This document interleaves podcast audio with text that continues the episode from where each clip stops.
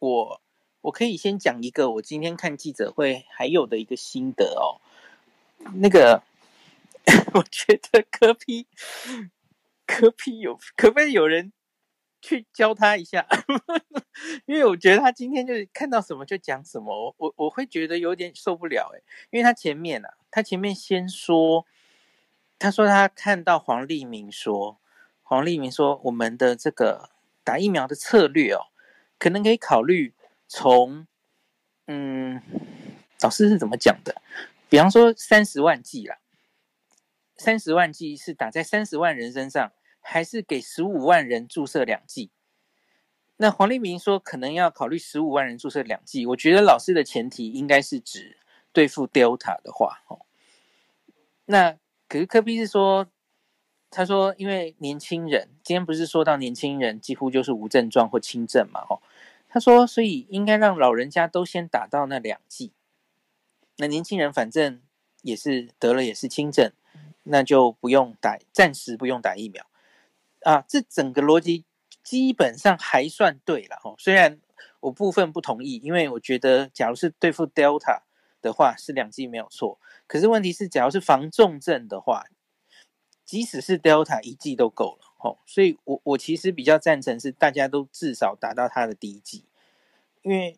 六十岁以上老人家其实蛮多的哦，我们疫苗目前还没有多到每个人都可以余裕打两剂哦。好，那可是，在新闻这个记者会的后半，又有人问他，有人问他说，就是我刚刚说的嘛，听说 BNT 要来了，然后他说，然后问这个 BNT 来了，好像是说小朋友，BNT 是目前唯一就是到了十二岁以上的青少年可以打的疫苗嘛，吼，然后结果。隔壁又说：“哎，BNT 是小朋友唯一现在批准有做的。那说他来的话，对小朋友很重要。我说你前面不是才在说年轻人不用打吗？BNT 现在来了，他也是先打在老人。那你你去提小朋友干嘛？小朋友远没有中年人，就中年人应该先打吧？他们一定比重症比例比小朋友更高啊！所以你讲这个做什么嘞？我就觉得。”嗯，我不太知道怎么形容，就是你可不可以讲出来的东西，吼，你后面应该经过一个智库或是一整个专家跟你讨论过，你再直接讲出，你你直接讲出来，其实只是啊，我不知道怎么形容，哎，你没有经过全盘的思考，就问一个，就忽然讲一个这样子，我我觉得感觉不太好了，嗯，好好好，OK。因为毕竟你你科比不是疫苗专家嘛，那你当然，假如你可以，你后面有很多智囊团，然后帮你归结了哈，那你正式以台北呃台北市长的高度，你提出你建议疫苗政策要怎么做，这样可以。可是我觉得你自己从一场记者会前后就是矛盾的，你根本就没有好好想过，你就东讲一个西讲一个，这样不行啦，这样只是显示你就是。哎，好了好了，就这样，不要讲太多。那我看，我先请信奇教授上来，我会陆续再请大家上来哈。嗨，教授，晚安。你好，我换一下耳机，我怕我的蓝牙就有声音不见，听得到我吗？现在可以，现在可以。嗯。我我是想要问孔医师啊，我们这里其实已经两个多礼拜都没有，嗯，变种株的数据公开来了。但是昨天的，嗯，就加拿大最大的报纸叫《Globe and Mail》，他就在讲说，整个加拿大的各个省的政府，他们解封的速度都有一点快的惊人。那看亚洲，韩国。澳大利亚变种株这样子一直的在爬，就是基本上都是 Delta。那加拿大是有 Delta 的吧？但是因为我们对数据不是很公开的关系，那新闻记者就问我说：“嗯，在我们世界各地，因为你常常在追这些，在世界各地，他对这个 vaccination 啊，跟。”跟就是说，怎么样去解释给民众？你有打了疫苗以后，即使变种株又开始带领第四波，那我们应该要跟民众说什么？这是他们提的问题。那我个我就是以我听到的或是看到的一些报道做反应，就是说，其实如果说你真的已经有打完疫苗了，你变成重症的几率就比较小。但是说对整个，如果说还因为我们还有三十大概三十 percent 的人还没有打嘛，所以基本上就是说他们就是在说，你可以猜得到会会不会有第四波的发生，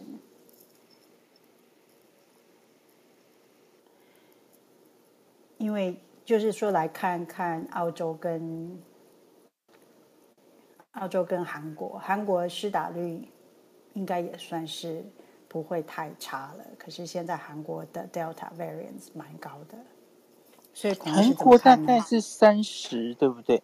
它比日本好一点，嗯、日本刚破二十。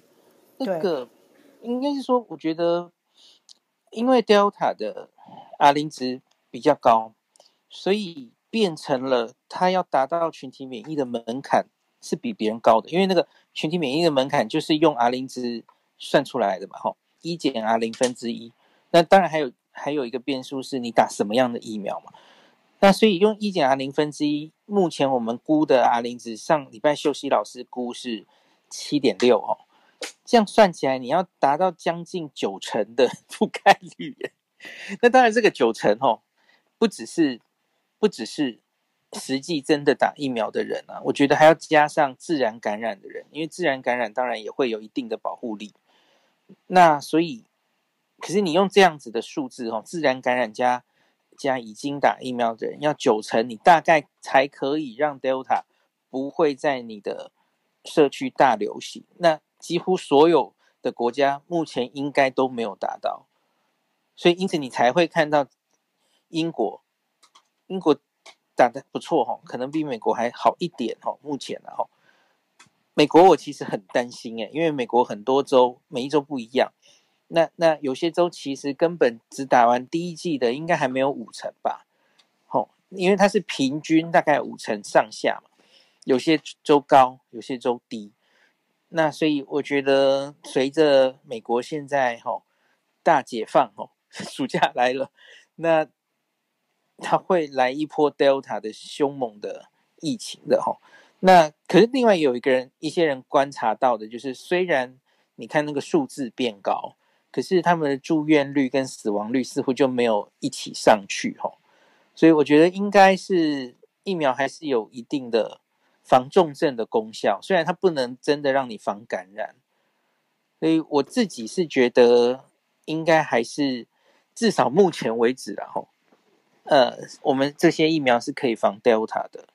所以我还没有太悲观，只是病毒会不会继续变，变到又 Delta 后面还有更恐怖的东西，连疫苗都没有用的东西会不会变出来？这个就真的很难说了哦。嗯嗯嗯，真的就是我我在猜记者问的时候，他们的感想就是也是怕它，因为它是 RNA 嘛，那它只要。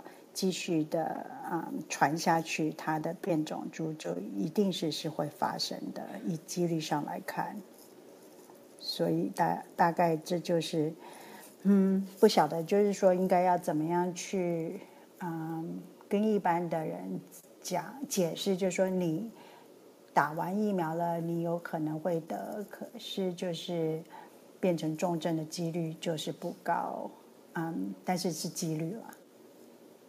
可能就其实就这样解释就好啦。对啊，因为 对啊，重点就是重症嘛，对不对？重点就是得了也不会重症，比较不会重症，不是不会哦，嗯，对啊，那是比较，其实就是可以让我们不要把这个病毒视为毒蛇猛兽了嘛，吼，它就不会瘫痪医疗了。新加坡就想走向这条路，新加坡是不是已经不逐例通报了？好像上礼拜有看到这样的事，好像有看到这个资讯。呀，这我我其实一直在等这件事诶，因为教授，我不知道你记不记得，二零零九年 H1N1 新型流感那个时候哈，那个时候其实故事也很回想起来是有趣的，当然是觉得当时觉得很恐怖嘛哦。现在墨西哥有一个猪流感哦，H1N1，那墨西哥当地的死亡率我没记错，应该是一到三 percent 之间。一个流感一到三 percent 之间的死亡率是很高的，很高哎、欸。其实跟现在的新冠一样嘛，一到三是你不能忽视的死亡率。那所以全世界就如临大敌哦。那它是 flu 嘛，吼，所以赶快开始做疫苗。然后美国当年是首当其冲，因为墨西哥上去就是美国。然后他们当然就是跟现在一样，哦，逐例通报，一一确。当当年美国并没有荒腔走板哦，应对的非常好哦。那全世界就是唯美国 CDC 马首是瞻，他们说什么我们就做什么，吼。那后来这个 H1N1 传遍全世界，因为我们早就知道了嘛。我们全世界科学家都已经在等下一个 pandemic 的 flu 终于来了哦，它真的传遍全世界了。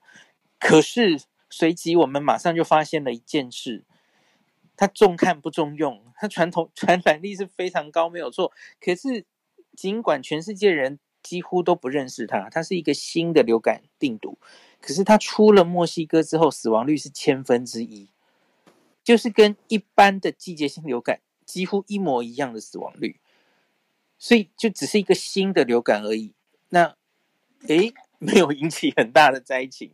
所以我记得在几个月之后，美国 CDC 有一天就宣布了，啊，这个 pandemic 过去了，我们从此不需要逐例通报它哦。所以我才跟你说，我一直在等这件事，就觉得我们终于可以把它看成只是一个 flu。也许是比较严重的 flu，我们以后就定点通报吼，你就只要大概知道你在你这个社区的流行的高低，你不用逐例通报了。那每一例抓到就要把它隔离起来框列，不用了，那就是我们真的可以脱离这个疫情的时候了哦。那可是我不知道还要多久，不知道是不是真的可以这么潇洒的这样做。我们的卫生长官已经不开记者会了。是哈，可是他是从去年三月啊、呃，去年暑假开始，他就是一个礼拜只有开两次记者会。那上个礼拜他决定从上个礼拜最后一次，他就再也不再开记者会了。那我们现在大概是每天三四十例左右。OK，哎，真的加拿大其实打的速度很快，对不对？对，我们现在啊，十二岁以上已经接近七十八 percent 哦，真的很快耶。然后三十，我们是现在是全世界打第一剂打最多的国家嘛？那 OK OK，两个两剂都打完的，已经超过三十五 percent 了。对，前几个月我们还在抱怨疫苗来得慢哦，加拿大了哦，大家打不到。可是其实事情真的可以改变的很快哦。嗯嗯嗯。对，所以大家真的。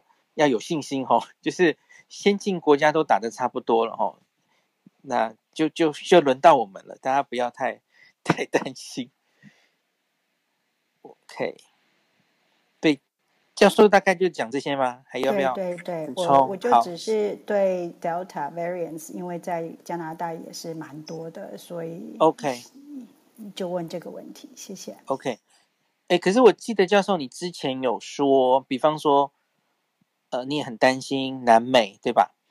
南美，对，P one，嗯，在你们那边其实也蛮多的。可是有没有观到观察到一个现象哦？啊，Delta 进来之后会压制到别的变种病毒，他们就消失了，对吗？对吧？是慢慢的，全部就是 overtake。对对对，所以它也未必是，就是假如只以疫苗还有没有效，因为因为我觉得这真的就是。我在细菌学上其实也常常看到这种现象哦，因为大家记不记得有一些，你有时候会看到一些报道哦，哦，这个细菌哈抗药性超严重，它它所有抗生素几乎都没有用。好，可是我要跟你讲，抗药性跟毒性严重度常常是两回事，因为你想一下嘛，细菌就这么小一个，它也没几个基因哦，它假如基因要用来产生抗药性哦。它通常就不会非常毒，那所以我们在细菌学上遇到那种哦好毒的细菌会让你致死的，通常都是那种社区根本就很没有什么抗药性的那种野生种哦，那种超毒的。可是这跟病毒有也是有类似的嘛？因为病毒不是细菌啊，它不是。不是，终究不是。对，对。呃，你那它其实就是它更小了，它也更没有几个基因，所以它假如那个基因变化到哦，它可以，因为因为假如你要基因变变种到，哎，这个基因对于我们的呃疫苗没有效，或是它产生某一个机制。可以对我们比较容易重症，它它其实每一个都是一个门槛。那所以像现在看到的就是比较麻烦的有抗药的贝塔、伽马，诶，结果都被 alpha 跟 delta 打败了吼。因为那两个传传染力，对他们传传染力很高嘛，有优势，那个繁殖的比较多吼。那所以。幸好是这样了哦，幸好是这样子，不然有一个，假如主流株式疫苗比较没效的，当然就是大家很头痛的事情哦。好，那我们先请姐姐吧。下面我好几位朋友拉没有成功，我继续拉。那请姐姐跟我们讲讲话。Hello，Hi，孔医师。Hello，Hello。我们一起在那个迪士尼房里面，然后大家都换成迪士尼大头贴，但是有一只企鹅特别的明显。我就已经是卡通人物了，就不想换。我觉得看到。呃，那个朋友 take 这件事情觉得特别可爱。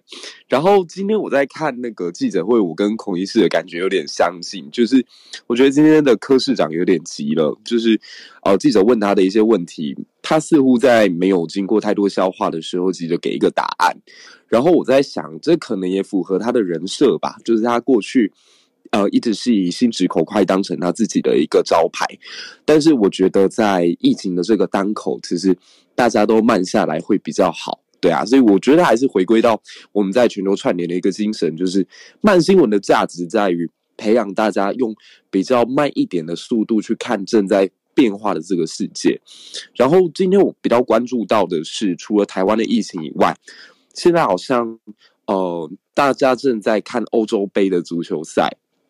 然后比较让我担心的是，无论是看欧洲杯足球赛，还是看大谷翔平打全垒打的那个洛杉矶天使球赛，大家有没有发现？几乎没有戴戴口罩的。对，我看到大家都不戴口罩了。然后那个现在在那个英格兰、苏格兰那边，大家都很疯狂的在街头上面。然后那个天使队的主场也是都满满的人这样。然后我就心里想，哎，这样好吗？这样对吗？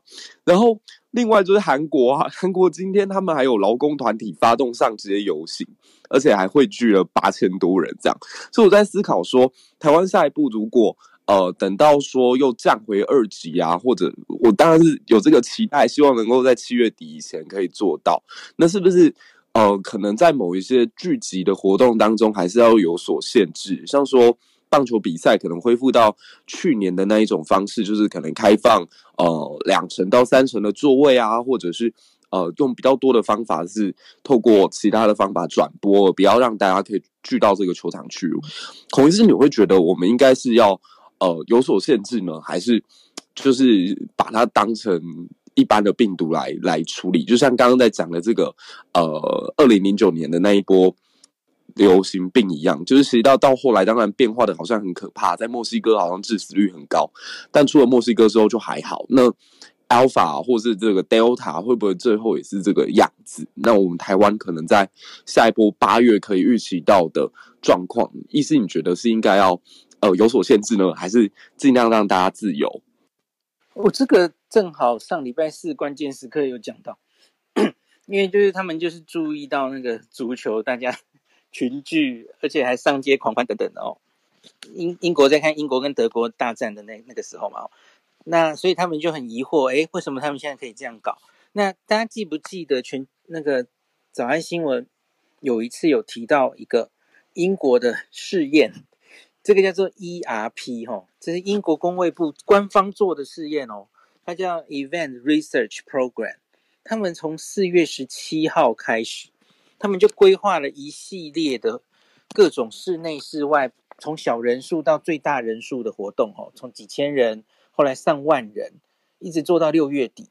那一系列的规划，他们就是很实验，很英国啊，就是打完两剂疫苗的人，然后不戴口罩进场群聚，先做个实验，看可不可以这样做哦。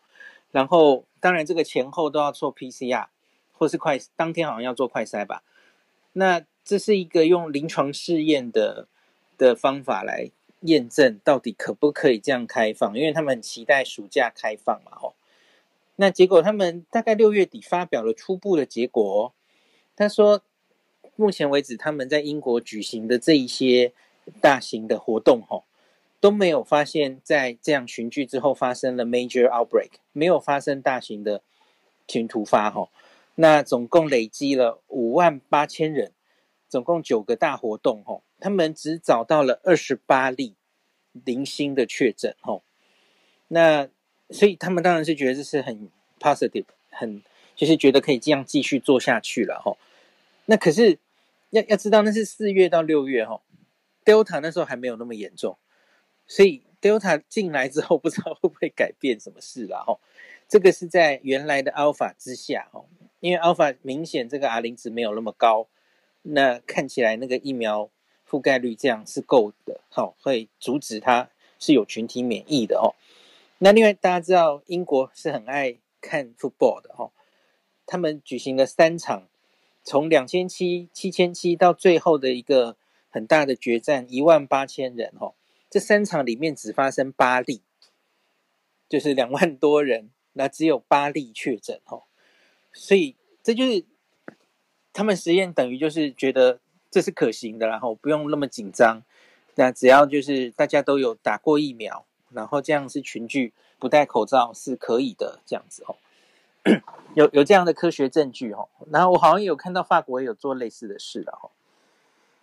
那所以比较麻烦的就是，那台湾现在不是啊，跟他们状况不一样啊。我们疫苗覆盖率还没有那么高嘛，所以我们要参考的反而不是现在他们怎么做，我们要参考的是过去一年他们在没有疫苗的时候。那他他们怎么做的哦？怎么让经济跟防疫并存？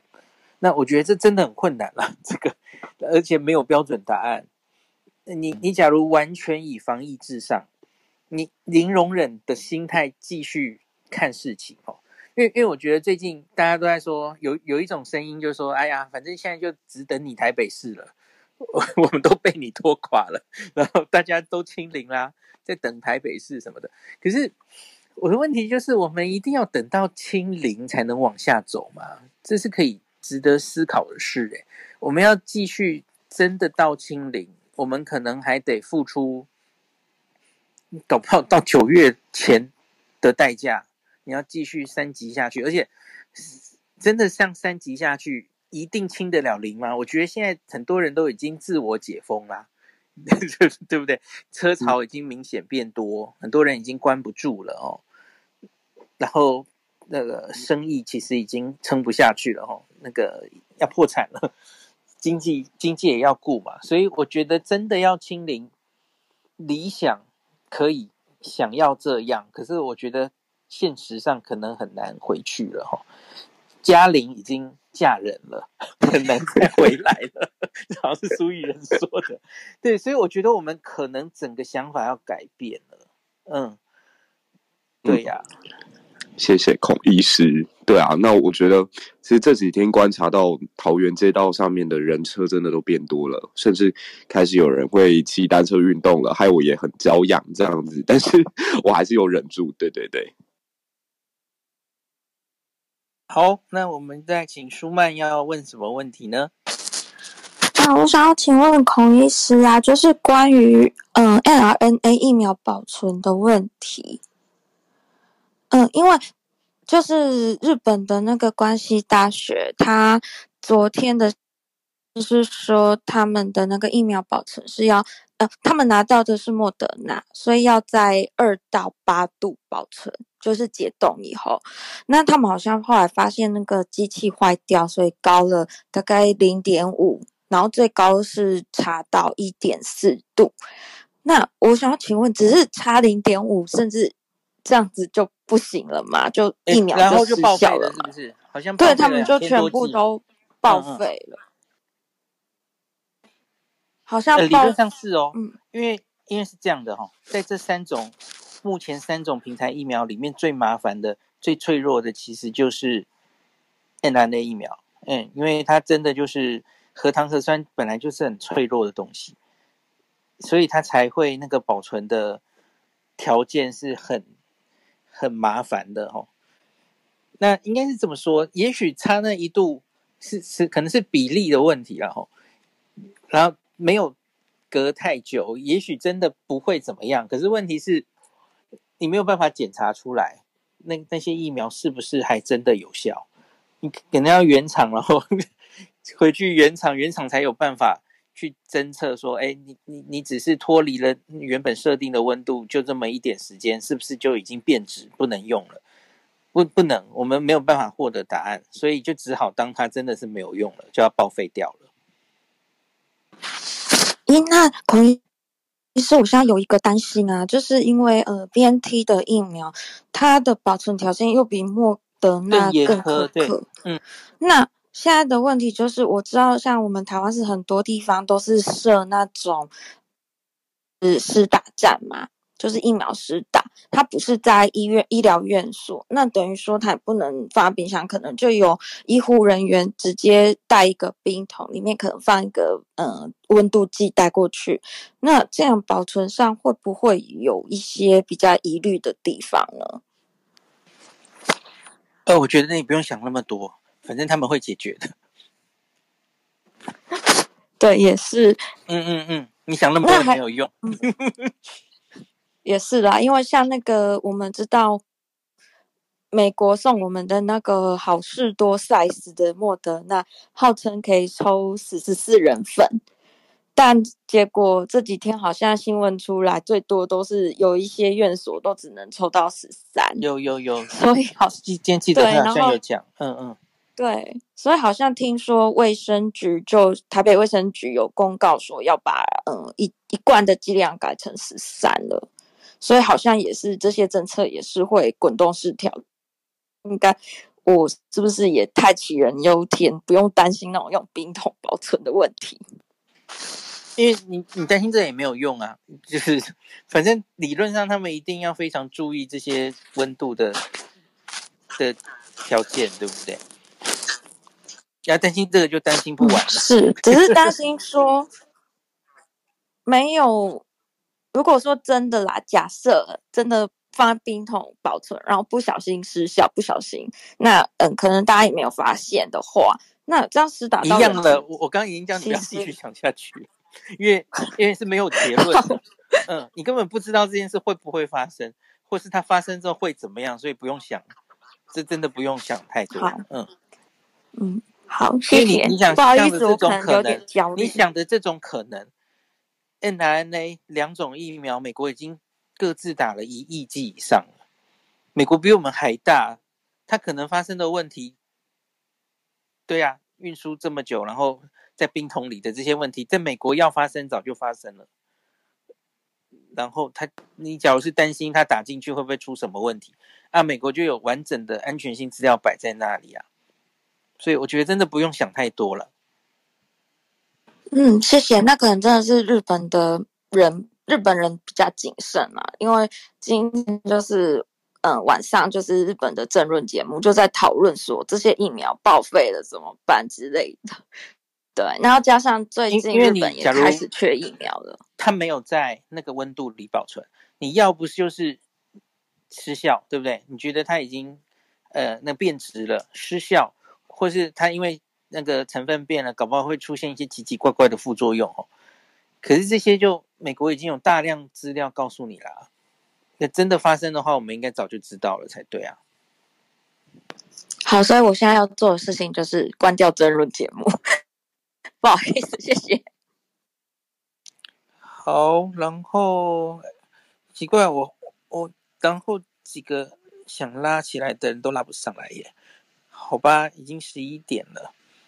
有一个那个 CC One 那篇我还没看过哈，他在他的 bio 里说有一篇免疫桥接的，好，我再去看，我还没看过，但好像差不多了。那我是不是今天就早点去休息？我想去写写文章，好久没有写文章。然后大家不要忘记，明天早上九点半还是有那个呃全球疫情的报道哦，江医师主持的，那就明天早上九点半见喽。